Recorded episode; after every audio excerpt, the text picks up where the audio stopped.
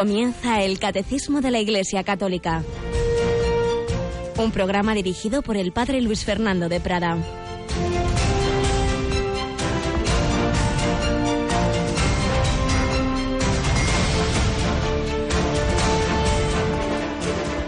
En verdad os digo, vosotros lloraréis y os lamentaréis, mientras el mundo estará alegre. Vosotros estaréis tristes, pero vuestra tristeza se convertirá en alegría. Alabado sean Jesús, María y José. Muy buenos días, mi querida familia de radio. María hoy nos dice Jesús estas palabras en el Evangelio de la misa de hoy, de, en este jueves pascual, cuando celebraríamos, según el antiguo calendario y y el que se sigue en el Vaticano, la ascensión del Señor.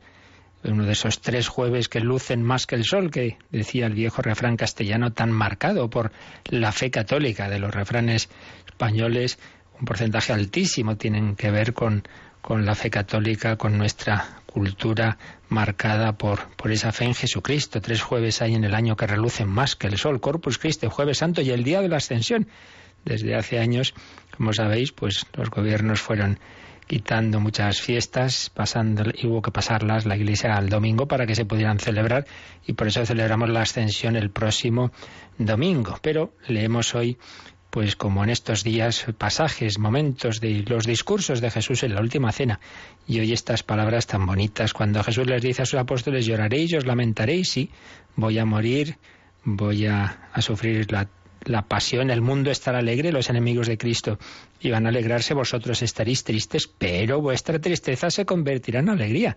Bueno, pues esto hay que aplicárnoslo a toda nuestra vida. Muchos momentos y circunstancias pues lo pasamos mal y también vemos sufrir a la Iglesia y vemos momentos difíciles en su historia. Sí, sí, pero aquí lo importante es el final. Y al final vuestra tristeza se convertirá en alegría. Los dolores del que sufre con Cristo son dolores de parto, es decir, dolores fecundos que dan a luz, que contribuyen a una fecundidad espiritual, como el gran dolor de la pasión de Cristo y su muerte fue ese grano de trigo caído en tierra para dar fruto en abundancia. Por eso, el cristianismo es un mensaje de esperanza.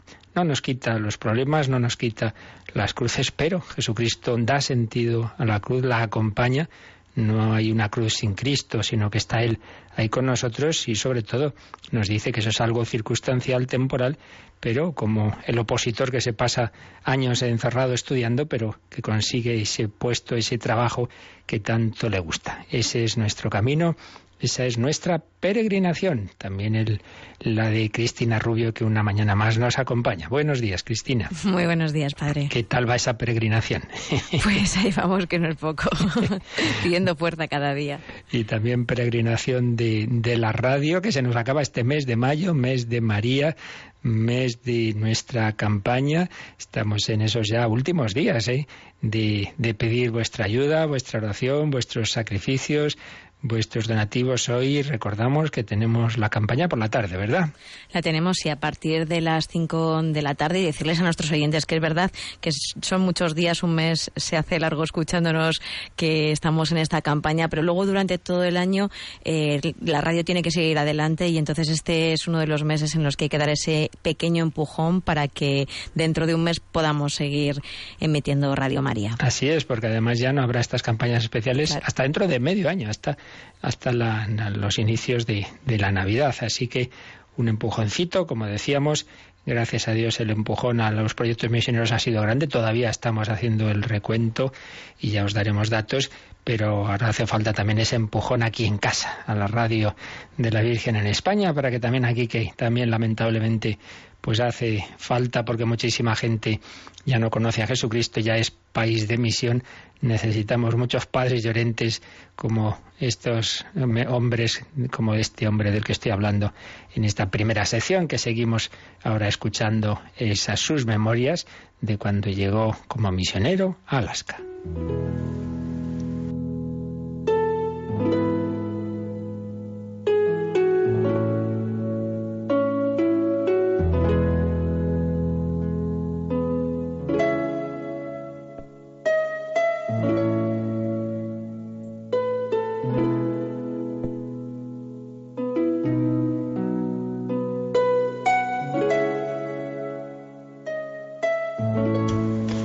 Seguimos recogiendo algunos fragmentos de las memorias de ese gran misionero jesuita que fue el padre Llorente. Saltamos pues un momento en que parecía que iba a ir a un determinado destino, luego fue a otro. Bueno, el caso es que sigue en esos caminos muy difíciles, en barco, en ríos helados, y nos cuenta lo siguiente. Nuestro barco penetró por el brazo del norte que nos llevaba directamente a Hamilton, un pequeño pueblo esquimal. No iba a ser su destino definitivo, pero iba a estar ahí un tiempo. El sonido del motor hizo que todo el mundo saliese a recibirnos. Era un poblado católico. Y cuando vieron a un sacerdote en la borda, gritaron mucho. No habíamos hecho más que amarrar en la orilla cuando una docena de hombres se abalanzó para ayudarme con el equipaje. Me llevaron triunfante hasta la iglesia, donde intercambiamos saludos e impresiones. Muchos de ellos habían estado en nuestra escuela, se refiere a la escuela de los padres jesuitas, de Akulurac. Hablaban inglés, aunque los ancianos no hablaban más que esquimal. Como había una tienda cerca, compré comida enlatada con los 20 dólares que me quedaban y me sentí feliz. Aquella tarde tocamos la campana y todo el mundo vino a rezar el rosario y a confesarse. Fijaos qué bonito esos pueblos con personas sencillas, con fe. Aparece un sacerdote Hoy día pues empiezan a lo mejor a insultarnos y a tirarnos piedras, ¿no? Ahí sí, todo el mundo a ayudarle y a confesarse. Ahora sí que estaba en el corazón del territorio esquimal. Mis oídos empezaron a ser golpeados por aquellos sonidos imposibles. Decían el rosario en esquimal. Y aquí el payorente pues cuenta cómo, eran las palabras para, para rezar en la hora de nuestra muerte, etcétera. Lo saltamos. La dificultad para aprender aquellas palabras se convirtió en un grave problema. Ya que iba a quedarme unos días allí, hicimos el orden del día como sigue. Misa cada mañana a las 7. Catecismo para los niños a las 2 de la tarde. Rosario y sermón para todos a la tarde. Todo funcionó a la perfección. Durante el día los niños llenaban mi habitación y yo iba rellenando muchas páginas con palabras esquimales, verbos y frases. Era un circo para ellos el enseñarme las palabras, y cuando yo intentaba pronunciarlas ellos no cesaban de reírse. Recuerdo haber leído de los misioneros en China que tenían a los niños como profesores que los adultos. Un adulto te deja que digas lo que sea como sea, por temor a decir nada, por educación. Y si pronuncias algo mal, el adulto te dirá que lo haces muy bien, mientras que el niño te lo hará repetir todo el día si es necesario, hasta que lo digas bien. No tienen sentimientos, comenta con ironía el padre Llorente. Recuerdo que después de haber recibido terribles palizas de esos niños por mi pronunciación, mi ego se encendía y los desafiaba a pronunciar algunas palabras escogidas del idioma español que eran verdaderos quebraderos de cabeza, como Torregoncillo, Ferrocarril, Ferrocarril, Ferrocarril y Cejijunto. Cuando empezaban a trancarse en el intento, yo me reía. Jada limpia. Además, aprendieron que el mundo no se acababa en la ciudad de Hamilton. A partir de ahí, nuestras clases académicas se tornaron menos ruidosas y más provechosas. Los atardeceres eran maravillosos. La iglesia estaba llena. Primero rezaban el rosario en esquimal. Luego yo me levantaba y les explicaba diferentes cuestiones sobre la religión. El intérprete era un esquimal que se entregaba en cuerpo y alma a su tarea, la cual hacía fijando sus ojos en el suelo para concentrarse mejor y luego traducía para todo el mundo lo que yo había dicho. Al final les daba la bendición y salían afuera disciplinadamente. Yo estaba impresionado con su comportamiento, su devoción, su respeto y amor y admiración por el sacerdote. Estaba claro que mis predecesores habían hecho un excelente trabajo con ellos.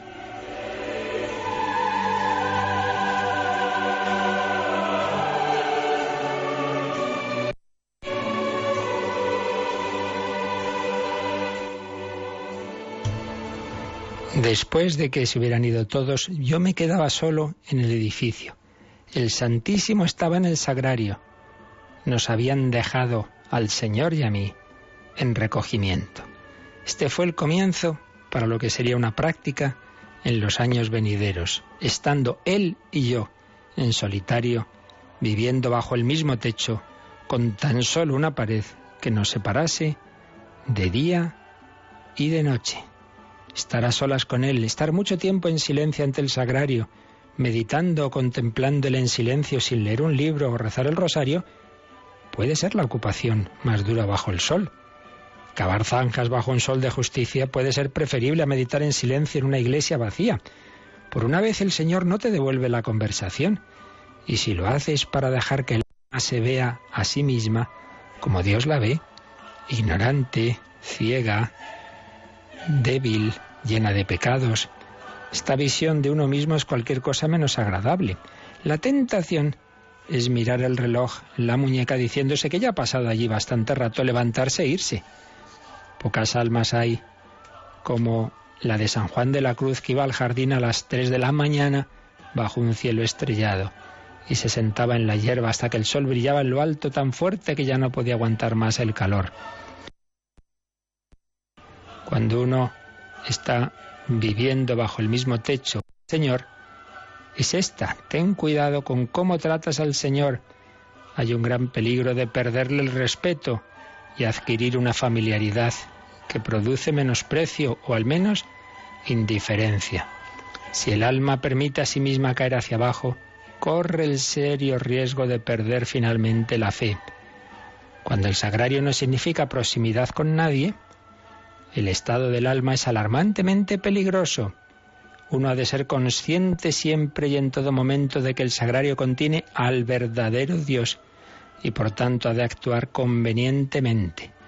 Por ello hay que hacer las genuflexiones lentas y reverenciales, como exclamaciones que se lanzan a modo de dardos al corazón de Cristo. Tiernas y afectuosas miradas que le envían al Señor imágenes como flashes, cortas oraciones y demás. Uno tiene que unir las grandes reverencias con la gran intimidad. Esto lo aprendí pronto en mi vida solitaria en el territorio de Alaska. La vida de un misionero, esos apostolados con niños y mayores y esa oración, esa oración eh, tan importante, horas ante el Señor, horas ante el Santísimo. Pues damos gracias al Señor.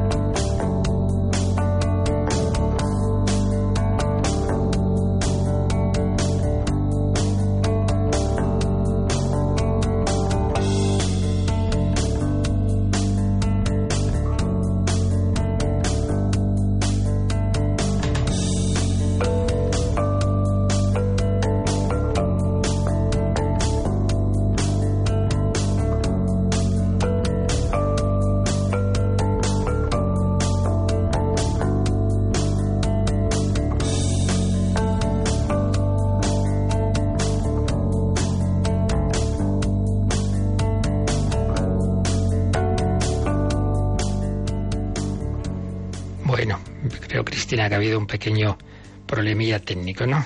Sí, y entonces te hemos vuelto a llamar padre, pero la tecnología es lenta cuando quiere. Así que hemos estado escuchando musiquita. Un poquito de meditación de todas estas aventuras tremendas de estos grandes misioneros, ¿verdad? no nos viene nada mal. Yo creo que destacaría ese estar ahí horas ante el sagrario que uno le puede parecer, ay, qué aburrimiento, pero qué duro es esto. Y sin embargo, pues si uno eh, persevera y, como decía el payorente, con cuidado de no acostumbrarse y de trivializar esa relación con el Señor, es Dios y por tanto con esa reverencia. Es nuestro Señor Jesucristo, Dios y hombre verdadero que se ha quedado con nosotros y que volverá y volverá al fin de los tiempos. Bueno, pues es justamente lo que habíamos empezado ayer. habíamos terminado ese artículo sexto que nos dice que Jesucristo ha ascendido a la derecha del Padre, está ahí sentado a su derecha tras subir a los cielos. Pero desde allí ha de venir a juzgar a vivos y muertos. Artículo séptimo del credo que es lo que estamos comentando. Y decíamos como a su vez este artículo séptimo está dividido en dos apartados en el catecismo. Primero, volverá en gloria, esa segunda venida de Jesús. Y segundo, ¿a qué vendrá? Pues a juzgar a vivos y muertos. Volverá en gloria para juzgar a vivos y muertos. Primer apartado, volverá en gloria, que a su vez tiene estos subapartados. Cristo reina ya mediante la Iglesia, pero esperando que todo le sea sometido. Eh, con esa con ese advenimiento de Cristo está también profetizada la conversión de Israel, es la esperanza de Israel, y también, pues eso, eso que nos puede asustar, ¿verdad? La última prueba de la Iglesia, todos esos acontecimientos anunciados por el Señor para el final de los tiempos. Pero antes de, de ir leyendo estos números del catecismo, pues recordemos algunos textos eh, del Nuevo Testamento que nos hablan de todas estas realidades. Eh, dice, para empezar, recordemos lo que dicen los ángeles que se presentan ante los apóstoles en la ascensión. Este Jesús que ha ascendido a los cielos ante vuestra vista, vendrá, así como lo habéis visto, ir al cielo. Este Jesús volverá, como lo habéis visto. Lo habéis visto entre las nubes del cielo, volverá. Hechos 1.11. Y en ese discurso que habla del juicio final, Dice Jesús, cuando viniere el Hijo del Hombre en su majestad y todos los ángeles con él. Cuando viniere el Hijo del Hombre en su majestad. Y como termina el último libro de la Escritura, el Apocalipsis, ven, Señor Jesús. Y responde el Señor, sí, vengo pronto. Maranatha, ven, Señor. Así oran los cristianos en la lengua aramea, como recoge San Pablo en su primera carta a los Corintios 16-20, sobre todo en la Eucaristía. Y así lo hacemos hoy día. Anunciamos tu muerte, proclamamos tu resurrección. Ven, Señor Jesús. Pues vamos a ver si eh, el comentario y el, recoger estos textos sobre esa segunda venida de Jesús despierta en nosotros esa esperanza que puede que esté demasiado dormida, esa mirada al final de la historia. Pues vamos a releer. Ayer ya lo hacíamos, pero solo un poquito vamos a profundizar en este primer número que nos habla de, este, de esta vuelta, segunda venida de Jesús, la parusía, volverá en gloria. Número 668. Lo releemos, Cristina. Cristo murió y volvió a la vida para eso, para ser Señor de muertos y vivos. La ascensión de Cristo al cielo significa su participación en su humanidad, en el poder y en la autoridad de Dios mismo. Jesucristo es Señor, posee todo poder en los cielos y en la tierra. Él está por encima de todo principado, potestad, virtud, dominación, porque el Padre, bajo sus pies, sometió todas las cosas. Cristo es el Señor del cosmos y de la historia. En Él la historia de la humanidad incluso toda la creación encuentra su recapitulación, su cumplimiento trascendente. Ayer ya comentamos algo, pero vamos a, leer algunos textos que cita aquí el, el catecismo y que nos ayudan a profundizar en, esta, en este aspecto último que aquí señala, ¿no? Como Cristo es Señor y en él se recapitula toda la historia. De esto habla sobre todo San Pablo en su carta a los Efesios, también los Colosenses, en Efesios capítulo 1, Dice San Pablo, no ceso de dar gracias por vosotros y de recordaros en mis oraciones para que el Dios de nuestro Señor Jesucristo, el Padre de la Gloria, os dé espíritu de sabiduría y de revelación en el pleno conocimiento de Él, para que, iluminados los ojos de vuestro corazón, sepáis cuál es la esperanza a la que os llama, cuál la riqueza de la gloria de su herencia en el pueblo santo Fijaos que tenemos que pedir esto, la iluminación de los ojos del corazón. para que seamos conscientes de la esperanza a la que nos llama. ¿Y cuál la extraordinaria grandeza de su poder con respecto a nosotros, los que creemos, según la eficacia del poder de su fuerza que desplegó en Cristo, resucitándolo de entre los muertos y sentándolo a su derecha en el cielo, por encima de todo principado, potestad, virtud, dominación y de todo cuanto tiene nombre, no sólo en este mundo, sino en el venidero. Puso bajo sus pies todas las cosas y lo dio por cabeza suprema a la Iglesia, que es su cuerpo, plenitud del que lo llena todo en todo. Ese hombre que está sentado a la derecha del Padre es el Hijo de Dios y entonces bajo él está todo, toda criatura, también los ángeles, todo principado, potestad, virtud, dominación, todo, todas las cosas están bajo él, que es la cabeza de la Iglesia, que somos su cuerpo, ese poder de divino de Cristo, resucitado sentado a la derecha del Padre, se manifiesta en ese gobierno, en ese señorío. También nos dice en la misma carta a los Efesios pero en el capítulo 4 que el que descendió es el mismo que ascendió por encima de los cielos para llenarlo todo. La plenitud en él está todo, pero es aquel que antes se humilló, ese que bajó del cielo a la tierra. Y tenemos también en, en la primera carta a los Corintios, el capítulo 15, versículo 24 y siguientes, eh, esta descripción de cómo será el final de la historia. Después será el final, cuando entregue cuando Jesús entregue el reino a Dios Padre y destruya todo principado y toda potestad y poder, porque Él tiene que reinar hasta que ponga todos sus enemigos bajo sus pies. La muerte será el último enemigo destruido. La escritura aparece la, la muerte como consecuencia del pecado. Dios el Dios de la vida. Entonces el pecado introduce la muerte. Bueno, pues también será destruida. No habrá más muerte. En efecto, todas las cosas las sometió bajo sus pies pero al decir que todas las cosas están sometidas, está claro que, con excepción del que se las sometió todas, y cuando se le hayan sometido todas las cosas, entonces también el mismo Hijo se someterá al que se lo sometió todo, para que Dios sea todo en todos. El Hijo eterno tiene esa actitud filial con respecto al Padre. Es Dios de Dios y luz de luz, pero tiene siempre esa, esa actitud filial que aparece mucho en el Evangelio de San Juan. Yo hago lo que me ha dicho el Padre en esa obediencia. Pues si el propio Hijo Eterno de Dios tiene actitud de obediencia como nosotros, vamos a ser soberbios y somos pequeñas criaturitas que dependemos de él. Y finalmente leemos Efesios 1, 9 a 10, dándonos a conocer el misterio de su voluntad según el benévolo designio que se había formado de antemano referente a la economía de la plenitud de los tiempos, recapitular todas las cosas en Cristo, las que están en el cielo y las que están en la tierra. Todo recapitulado en Jesucristo, alfa y omega, principio y fin. No servimos a uno cualquiera, servimos a aquel en el que todo está recapitulado, al Señor de cielos y tierra. Cristo reina en este mundo, aunque todavía deja al mal actuar. No ha llegado esa consumación de la que hablaremos más adelante, pero es Señor es Señor, Él es el que gobierna todo. Por eso el catecismo nos pone aquí un par de números marginales. Uno, que ya lo vimos, el, bueno, los dos ya los hemos visto, el 450, lo vimos hace bastante tiempo, cuando empezamos a explicar la cristología, quién es Jesús, qué títulos usa la escritura sobre él, y uno de ellos es el, el de Señor.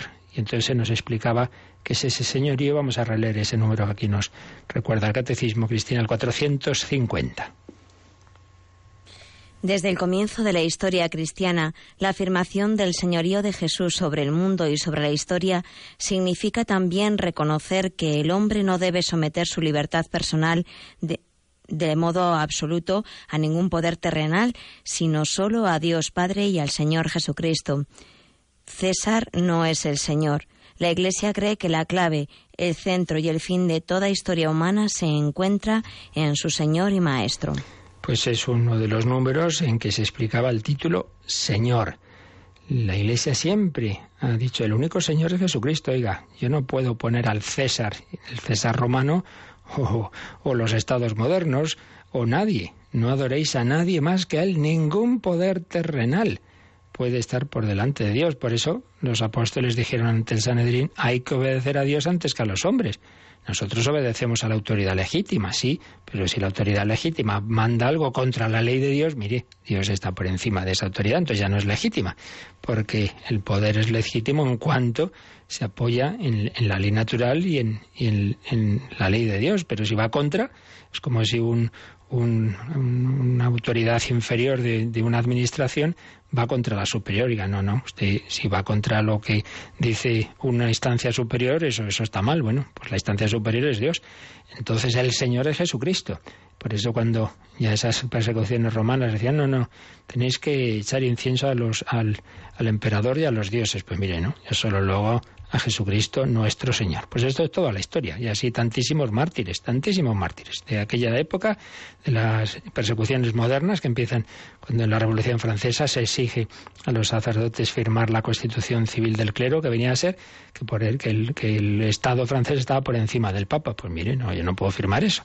Y así hasta ahora, pues lo mismo. Y siempre esa acusación de ir contra el Estado, la seguridad del Estado, todas las persecuciones en los países comunistas, etcétera, etcétera, eh, vienen por esto, por pretender poner un señor, una autoridad, un poder contra el poder y el señorío de Dios. Pues solo el Señor Jesús es el Señor, Él es el, el Rey de cielos y tierra, Alfa y Omega. Y por eso tantos mártires del siglo XX, especialmente en México, en España, en los años 30, pues morían con, ese, con esa exclamación de Viva Cristo Rey. Pues también se nos cita el número 518, porque hemos estado hablando de esa recapitulación. ¿Qué es eso de la recapitulación? Ya hablamos de ello cuando empezábamos a explicar los misterios de la vida de Cristo. Vamos a releer ese número 518.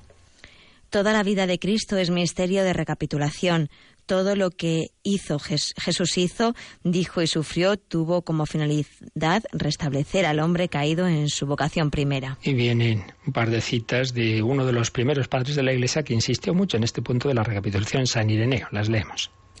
Cuando se encarnó y se hizo hombre, recapituló en sí mismo la larga historia de la humanidad, procurándonos en su propia historia la salvación de todos, de suerte que lo que perdimos en Adán, es decir, el ser imagen y semejanza de Dios, lo recuperamos en Cristo Jesús.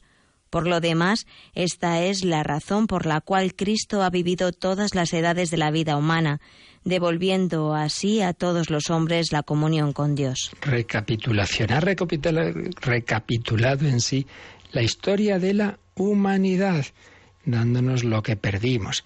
Y entonces viene a decir San Ireneo que toda situación, toda edad, eh, pues la ha vivido Cristo para que todos nos veamos en Él, ¿verdad?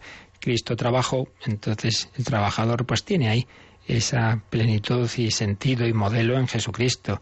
Cristo sufrió, pues todo el que sufre pues tiene ahí esa, esa posibilidad de unirse a Él en sus misterios dolorosos.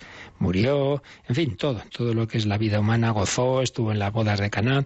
Recapitulación. En Cristo todo está recapitulado en ese Hijo de Dios hecho hombre que está a la derecha del Padre. Bueno, pues esto es lo primero que nos dice este número 600 68. Es nuestro Señor, está en el cielo en cuerpo y alma. Y sigue diciendo esto el siguiente número. Vamos a leerlo, el 669. Como Señor, Cristo es también la cabeza de la Iglesia, que es su cuerpo, elevado al cielo y glorificado, habiendo cumplido así su misión, permanece en la tierra en su Iglesia la redención es la fuente de la autoridad que Cristo, en virtud del Espíritu Santo, ejerce sobre la Iglesia.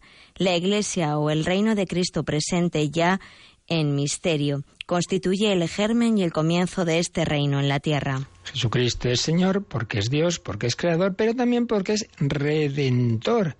Él nos ha comprado con su sangre. Imaginad este ejemplo, un, un señor romano, pues pues ha adquirido un determinado número de esclavos, pero una esclava pues, pues se enamora de él, él se enamora de una esclava y sí, es, dueño suyo, pero él no quiere eso, él, quiere conquistar su, su, corazón. Entonces, bueno, pues le da la libertad y consigue que sí, que esta, esta mujer se, se enamore de él y se casen. Pues algo así. El ejemplo siempre son muy distantes, ¿verdad? Y en este caso bastante malo, pero bueno, puede servirnos para entender que Cristo no quiere simplemente decir, bueno, como soy vuestro creador, aquí todo el mundo, no, quiere conquistar nuestro corazón. mostrándonos ese amor tan grande que nos ha dado la vida. Pues bien, esa es la fuente principal de la autoridad de Cristo en la Iglesia, que es nuestro redentor, es nuestro Señor y redentor, nos ha comprado a precio de sangre. Por tanto, reconocimiento de su señorío divino, es el único Señor y Dios, y tiene esa majestad de creador, pero tiene esa majestad también de redentor como oíamos al Padre Llorente, esa confianza con Jesús que se ha quedado con nosotros, incluso conviviendo con nosotros de esa manera tan especial que es la Eucaristía, no debe quitarnos la reverencia y el reconocimiento de su majestad que expresamos pues con la adoración, con la genuflexión, etcétera, y viceversa. La adoración cristiana no es la adoración a un Dios lejano, eh, arbitrario, no, no, es aquel que ha muerto por mí, que ha estado en un pesebre, que ha estado en la cruz. Adoración y confianza, amor y sentido reverencial deben ir siempre unidas. Por eso, por ejemplo, Santa Teresa o San Ignacio de Loyola hablaban de su divina majestad. Cristo nuestro Señor, su, su divina majestad. Vamos a reconocer esa majestad, vamos a adorar al Señor, vamos a darle gracias nuestro Señor, nuestro hermano, está ahí con un corazón humano en el cielo, pero no deja de ser el Hijo eterno, Señor de cielos y tierra, Rey y Señor. Adoramos a nuestro Salvador.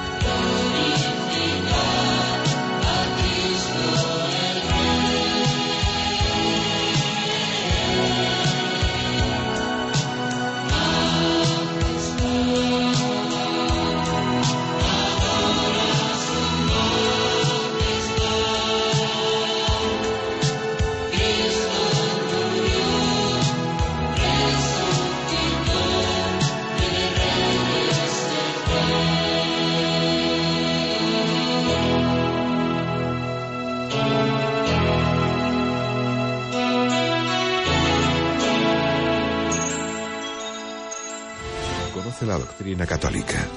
Escucha el catecismo de martes a jueves de 8 a 9 de la mañana. Y los sábados, a la misma hora, profundizamos en los temas tratados en el programa En torno al catecismo. Así es, acordaos de esa profundización con otros, con otros programas, otras conferencias los sábados a las 8 de la mañana. Seguimos viendo este número 669 en el Catecismo dentro de este apartado sobre el artículo del credo que dice que ha de venir a juzgar a vivos y muertos. Estamos viendo lo primero, volverá. La segunda venida, la parusía, Cristo volverá. Pero antes de hablar de ello, estamos profundizando en la situación actual. Ahora Cristo a la derecha del Padre reina. En este mundo es Señor. Ese reino en el que permite a la libertad humana y angélica y satánica hacer el mal, ya lo sabemos, pero que eso entra dentro de ese gobierno en el que, bueno, igual que pasa en las autoridades de este mundo, que muchas veces tienen que tolerar un cierto nivel de mal, porque no se puede perseguir todo, sino acabaríamos en un régimen totalitario.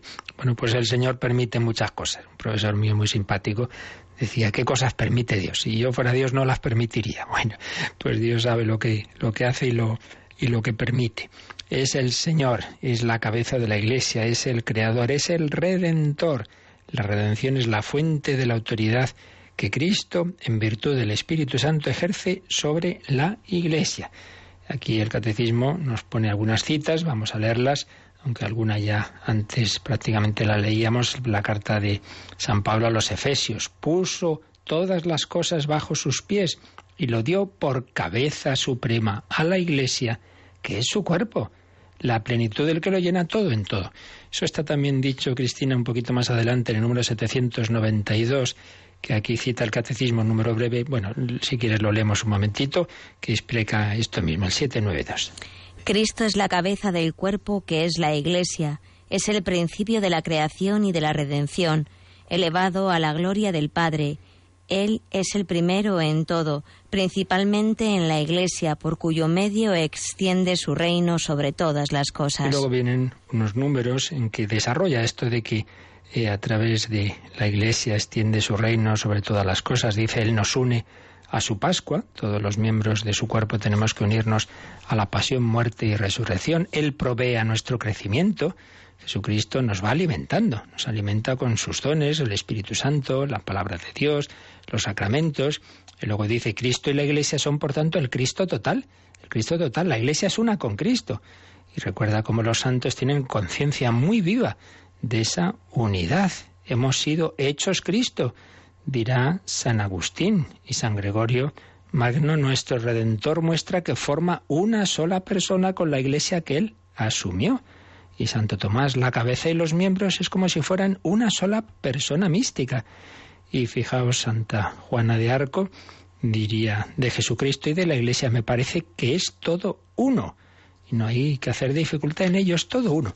Somos Cristo. Si estamos unidos a Él, pues quien me toca a mí toca a Cristo. Y por eso, Saulo, Saulo, ¿por qué me persigues? La Iglesia hace presente a Cristo, el cuerpo místico de Cristo es ese Jesús que vive en la tierra, pues que hoy vive en todos los lugares en que está presente la Iglesia. Jesucristo, claro, tuvo que encarnarse en una determinada época, en un determinado país, con una determinada lengua, tuvo que escoger. La encarnación implica que Dios asume la limitación. Dios está en todas partes, pero al hacerse hombre no está en todas partes. Tiene que escoger una época, un sitio, un pueblo, una nación. Bueno, esa limitación de la encarnación, ¿cómo se supera? Pues a través de la prolongación de la encarnación en la Iglesia. Cristo caminó por Israel, pero hoy camina a través de ti en Madrid, en, Barcelona, en, en, el último pueblo, en la última eh, aldea de la última selva, a través de ese misionero. Ahí está Jesucristo. Es muy bonito el pensar esto, que tú prolongas la encarnación si tú vives unido a Cristo.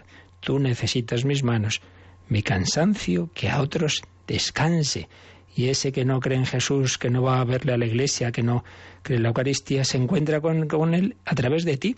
Si tú sabes reflejar esa mirada de Cristo, esa sonrisa, como lo hacía la Madre Teresa, esa su presencia misteriosa, pues luego esa persona a través de ti podrá encontrar a Cristo ya de otra manera más fuerte en la Eucaristía. Y es que está todo este tema de las diversas formas de presencia de Cristo en la Iglesia. Y por eso Catecismo aquí también nos dice que, le echemos un ojo a un número que vendrá bastante más adelante, en 1088, que es ya de la, de la parte, eh, si no me equivoco, sí, de la parte eh, perdón, segunda, que es la parte de, de la liturgia, los sacramentos y la introducción que hace sobre la liturgia eh, que es, como digo, la segunda parte del catecismo. Recordemos una vez más, el catecismo tiene cuatro, cuatro partes, porque la vida cristiana pues a su vez tiene esos, esas cuatro dimensiones. Ante todo es lo que creemos, que es lo que estamos viendo ahora, y todo procede de esa nuestra fe, lo que creemos, pero lo que creemos lo celebramos en la liturgia, segunda parte, todo eso debemos llevarlo a la vida ordinaria, tercera parte la moral, y eso implica una relación personal con las divinas personas en la oración, cuarta parte. Pues ya en la segunda parte, la liturgia tiene un número que lo que hace es recoger, tal cual, unos párrafos de la primera constitución que aprobó el, Vaticano II, la Sacrosantum Concilium, que fue sobre la liturgia precisamente. Entonces, un número muy importante de ese, de ese documento es el 7. Y ahí se habla de las diversas formas de presencia de Cristo en la tierra a través de la Iglesia. Y se nos recoge en el número 1088 eh, lo principal de ese, de ese número. Así que, Cristina, vamos a leerlo porque esto es de mucho provecho espiritual y muy práctico para nuestra vida. Hoy, yo, ¿dónde y cómo me puedo encontrar con Jesucristo? Vamos a leerlo en el 1088 para llevar a cabo una obra tan grande, la dispensación o comunicación de su obra de salvación, Cristo está siempre presente en su Iglesia, principalmente en los actos litúrgicos. Está presente en el sacrificio de la misa, no solo en la persona del ministro, ofreciéndose ahora por ministerio de los sacerdotes, el mismo que entonces se ofreció en la cruz, sino también, sobre todo, bajo las especies eucarísticas. Está presente con su virtud en los sacramentos, de modo que cuando alguien bautiza es Cristo quien bautiza. Está presente en su palabra, pues es él mismo el que habla cuando se lee en la Iglesia la Sagrada Escritura. Está presente finalmente cuando la Iglesia suplica y canta salmos, el mismo que prometió, donde están dos o tres congregados en mi nombre, allí estoy yo en medio de ellos. Pues como veis aquí se recogen varias formas de presencia de Cristo en la liturgia. Luego hay otras formas, como es esa misteriosa presencia de Cristo en el pobre, en el que sufre, tuve hambre y me disteis de comer, pero aquí se habla de estas presencias de tipo litúrgico. Vamos a repasarlo un momentito porque, aunque ya digo que esto en su momento ya se explicará cuando lleguemos allí, pero nos viene muy bien tenerlo muy presente. ¿Cómo puedo encontrarme hoy con Jesucristo, que sigue realizando la obra de la redención? Eh, se suele distinguir en la redención la redención objetiva, lo que Cristo hizo cuando bajó a la tierra, y la redención subjetiva, que es que eso llegue a todos los hombres, aplicarlo a todos los hombres, que esa gracia redentora, que esa comunicación del Espíritu Santo llegue a todos. ¿Cómo puede llegar? Bueno, pues encontrándonos con Cristo que nos da esa obra redentora. ¿Dónde? Entonces dice principalmente, no solo, pero principalmente en los actos litúrgicos. En la Santa Misa, bueno, para empezar en la propia persona del ministro. El hecho de que yo voy a celebrar misa y no voy vestido como por la calle, sino que me revisto litúrgicamente, el alba, la casulla, es una manera de decir, oye, que ahora no soy yo, que ahora es Cristo en mí. Hay una expresión muy importante que, habla de, de, cómo actúa el sacerdote. Dice in persona Christi. Es decir, no soy yo, es Cristo. Cuando yo digo esto es mi cuerpo, evidentemente no estoy diciendo que comáis mi cuerpo, sino el de Cristo. Cuando yo digo yo te absolvo, yo no te perdono a ti nada. Es Cristo quien te perdona. Estoy actuando unido a Cristo. Actúo in persona Christi. Pues bien, primero eso, fíjate, ese sacerdote que sale a celebrar la misa está haciendo presente a Jesucristo en la persona del ministro, ofreciéndose ahora por ministerio de los sacerdotes, el mismo que entonces se ofreció en la cruz. Pero sobre todo está presente bajo las especies eucarísticas. Es el modo de presencia más fuerte, más denso, digamos, eh, posible en esta, en esta vida. de todas las formas de presencia que hay, es la presencia real por antonomasia, decía Pablo VI. Las demás también son reales, pero esta tiene una densidad especial. ¿Por qué? Porque no solo es que haya una actuación de Cristo ahí, una palabra, una gracia, es que está su mismo cuerpo. Ese cuerpo glorioso, resucitado, que no está sometido a las leyes espaciotemporales nuestras, pero realmente está ahí ese cuerpo de Cristo. Y sabéis que siempre ha habido, y hay, ¿eh? y recientemente ha habido algún caso también, esos milagros eucarísticos, como que el Señor quiere reforzar nuestra fe y de repente eh, a lo mejor alguien está dudando de esa presencia de Cristo y de repente eh, lo, que, lo que vemos como pan aparece ahí una, carne, aparece sangre y se analiza y resulta que es tejido de corazón con la sangre del tipo AB, que, que, es la misma que aparece en la sábana santa. En fin, hay bastantes milagros eucarísticos que quieren como reforzar esa nuestra fe, pero bueno, al margen de que haya ese milagro no, es así, lo creemos. Ahí está Cristo presente de una manera sustancial y corporal y se está ofreciendo. También, dice, los demás sacramentos no es lo mismo, no hay esa presencia corporal y sustancial, pero quien actúa es Cristo. Por eso, cuando, ya decía San Agustín, cuando eh, Juan bautiza, no bautiza a Juan, bautiza a Cristo. Cuando Pedro bautiza, bautiza a Cristo. Lo mismo al perdonar los pecados, etc. Está presente en su palabra. Cuando vamos a escuchar las lecturas, pues no a ir a escuchar no sé qué eh, novela, sino qué me dice Dios a mí ahora. Por eso decimos palabra de Dios. Te hablábamos, Señor, es Cristo quien me habla. ¿Quién me habla? Y está presente también en la oración litúrgica, cuando la Iglesia suplica y canta salmos, donde están dos o tres reunidos en mi nombre y estoy yo en medio de ellos. Por eso sí es importante la oración personal, muy importante, pero todavía más importante la oración litúrgica. Y por eso en Radio María tenemos laudes, vísperas, etcétera, porque ahí toda la Iglesia unida reza lo mismo, en distintas lenguas en el mundo entero. Esa oración litúrgica que está hecha casi todo con palabra de Dios. Los salmos son palabra de Dios, lectura breve, etcétera, etcétera. Bueno, pues distintas formas de, presencia de Jesús en este nuestro caminar hacia el encuentro con Él. No nos ha dejado solos. Él está presente. Él tiene ese señorío. Por tanto, presencia de Cristo, Cristo Señor y Rey, la redención es la fuente de su autoridad y luego ya lo último que decía este número 669 es que la Iglesia o el reino de Cristo presente ya en misterio constituye el germen y el comienzo de este reino en la tierra. De esto del reino de Dios ya hablamos bastante en su momento, esa plenitud total del reino, cuando Dios reina totalmente, eso ya es la escatología, pero empieza aquí, empieza el reino en la tierra, todos los corazones que se abren al reino de Dios. Y ese reino de Dios, su germen es la iglesia. A través de la Iglesia el Señor va extendiendo ese reinado. Y entonces aquí el Catecismo nos dice que podíamos repasar el número 541, que es uno de los que en su momento vimos sobre el reino. Bueno, pues vamos a leerlo y terminamos con ello. 541. Después que Juan fue preso, marchó Jesús a Galilea y proclamaba la buena nueva de Dios. El tiempo se ha cumplido y el reino de Dios está cerca. Convertíos y creed en la buena nueva. Cristo, por tanto, para hacer la voluntad del Padre, inauguró en la tierra el reino de los cielos. Pues bien, la voluntad del Padre es elevar a los hombres a la participación de la vida divina. Lo hace reuniendo a los hombres en torno a su Hijo Jesucristo. Esta reunión es la Iglesia, que es sobre la tierra el germen y el comienzo de este reino.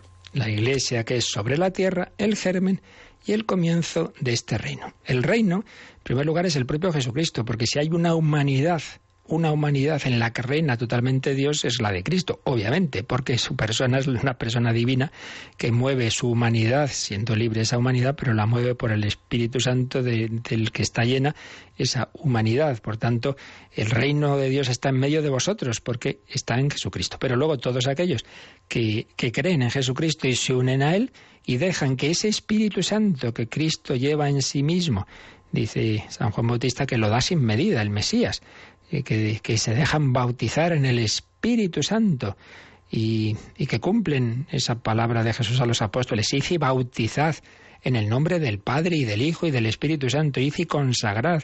Y diríamos empapar, sumergir a la gente en Dios, Padre, Hijo y Espíritu Santo. Bueno, pues todos aquellos que aceptan eso van uniéndose a ese reino de Cristo que se comunica a, los hombres de una manera especialísima. El camino ordinario es la Iglesia. Eso no quiere decir que pueda haber personas que sin que pertenezcan visiblemente, formalmente a la Iglesia, sin embargo, pues el Señor eh, actúe en sus corazones, no han tenido culpa de no conocer a la Iglesia o de que no llegue el anuncio de manera adecuada y sin embargo, pues a través de la Iglesia, aunque no lo sepan, aunque físicamente o visiblemente no sean miembros de la Iglesia, pero también es a través de ella que les llega esa gracia, porque también en la Iglesia rezamos por todos los que están fuera y el Señor también toca sus corazones y entonces también pueden pertenecer misteriosamente al reino. Pero el camino ordinario es, es la Iglesia, por eso dice que el Señor reúne, reúne a los hombres en torno a, su Hijo Jesucristo y que esta reunión es la Iglesia, que es sobre la tierra el germen y el comienzo de este reino. El germen y comienzo, porque la plenitud del reino es el reino de los cielos, ya en, esa etapa definitiva escatológica. Pero esto empieza aquí ya Cristo inauguró en la tierra el reino de los cielos. Convertió, si crees, la buena noticia, que el reino de Dios está cerca, porque ya ha venido Jesucristo, que quiere hacernos su reino. Es nuestro Rey y Señor, pues si nosotros aceptamos que reine en nuestra vida, pues estamos ya en ese reino que no tendrá fin, que se consumará en la vida eterna. Bueno, pues lo dejamos aquí ya. Ya hemos visto estos dos primeros números, 668 y 669, de este último artículo del credo sobre Jesucristo, sobre la gloriosa venida que tendrá al final de los tiempos, pero antes de la cual pues estamos fijándonos en cómo Jesucristo ahora reina, reina a través de la Iglesia, en él está todo recapitulado. Pues le damos gracias a nuestro Señor, le pedimos que vivamos con esa alegría, con, con esa esperanza y de nuevo mm, profesamos nuestra fe, nuestra fe en, en, el, en el Señor Jesús y lo rezamos ahora, lo meditamos y también si queréis consultas por teléfono o por correo se nos recuerda ahora cómo las podéis hacer.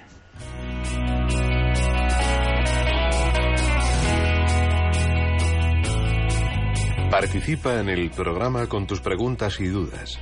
Llama al 91 005 9419. 91 005 9419. También puedes escribir un mail a catecismo arroba radiomaria.es. Catecismo arroba radiomaria.es.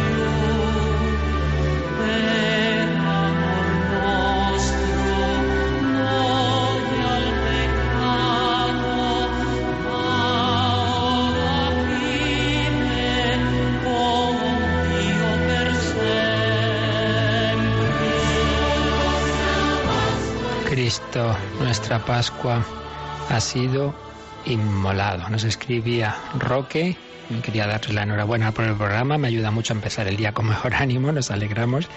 Y una duda, dice, he leído que mediante la Constitución Apostólica Fide de Hippositum se promulga después del Vaticano II y con carácter de instrumento de derecho público el catecismo de la Iglesia Católica. Este tipo de constituciones, ¿qué relación guardan con la colección pseudoapostólica de ocho libros del siglo IV? Que fue transmitida por Clemente de Roma. Bueno, yo creo que aquí hay un poquito de, confusión. Vamos a ver, la Constitución Fidei Depositum fue el documento con el que San Juan Pablo II aprobó el catecismo de la Iglesia Católica. Esta constitución la explicamos aquí al empezar la exposición del, del, catecismo y simplemente es una constitución que dice que es un documento importante del magisterio de la Iglesia que resume la fe de la Iglesia, la doctrina de la Iglesia de manera segura. Es decir, que cuando uno quiere de verdad saber qué es lo que piensa, qué es lo que enseña, qué es lo que, hay que vivir en la Iglesia, pues tiene que ir al catecismo. Es un tanto un documento de magisterio. Y en cambio, este otro texto del que nos habla, esas constituciones pseudoapostólicas, para empezar, como ya dice el nombre, es algo que se discute su autenticidad, pero en cualquier caso es algo que recoge, según parece, pues costumbres que había en la Iglesia de, de Roma en los primeros siglos, pero hoy día, o sea, no, no, no, no es algo a comparar. Una cosa es un documento de magisterio actual, vigente, aprobado por la Suprema Autoridad de la Iglesia, y otra cosa son esas constituciones que, aparte de que se duda, ya digo, de qué autenticidad tiene, eh, pero aparte de eso es que no era un documento de magisterio, era simplemente un recoger normas, costumbres que, que se vivían en aquel momento, bueno, pues como, como hoy día está en el, en el Código de Derecho Canónico. Por otro lado dice que la, fi, Fide Depositum reconoce el catecismo como instrumento de derecho público. No, ahí hay un error. Una cosa es el derecho, que, que, eso está en el, en el Código de Derecho Canónico, y otra cosa es el magisterio, que es de lo que se trata en el catecismo. Pero hace muy bien en preguntar, siempre hay, no hay que quedarse con dudas. ¿Tenemos también alguna llamada, Cristina? Sí, tenemos una pregunta de Miguel de Valencia. Sí. Él, bueno, nos dice que vive en un piso que le alquilan um, dos ateos y bueno pues en su habitación tiene unas imágenes de santos y tiene agua bendita y bueno pues pregunta que si es bueno o está bien tener agua bendita sí, en un sí. piso Está muy bien, claro que sí. Pero vamos, sea el piso de los ateos o no, eso ya es al margen, ¿verdad? Siempre es bueno. De hecho, Santa Teresa de Jesús, pues eh, su convento no era de ateos, evidentemente eran monjas, y sin embargo, pues veía que era muy bueno el, el tener el agua bendita y además como ella, eh, igual que se le comunicaba al Señor, también tenía sus encuentros con el demonio, pues ya veía de que distintos sistemas para mandar a la porra al demonio y decía que el más eficaz era el agua bendita. Así que sí, sí, todo el que quiera que vaya a su párroco y le diga, oiga, yo quiero tener agua bendita en casa, no hay ningún problema. Muy bien, pues nada, bueno, perdón, simplemente añadir que no hay que tenerlo, claro, como tiene uno, una persona supersticiosa, un, objeto que por tenerlo, no, no es en ese sentido, eso también hay que decirlo, sino el agua bendita tiene un, el sentido de recuerdo del bautismo, de renovación del bautismo, por eso si cogemos el agua bendita tiene que ser siempre con ese espíritu de Señor, yo renuevo mi fidelidad a ti, creo en ti y te, también te pido que me purifiques, claro, por eso decimos que coger agua bendita con fe y con devoción puede ser un sacramental que incluso puede perdonar pecados veniales, pero siempre se presupone que no es la cosa material de tocar el agua, sino con ese espíritu de arrepentirse de los pecados. ¿De acuerdo?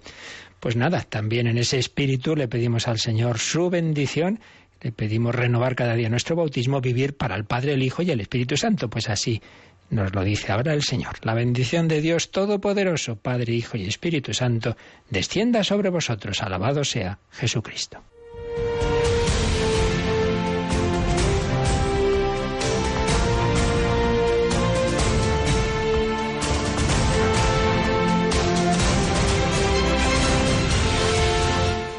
Han escuchado en Radio María el Catecismo de la Iglesia Católica.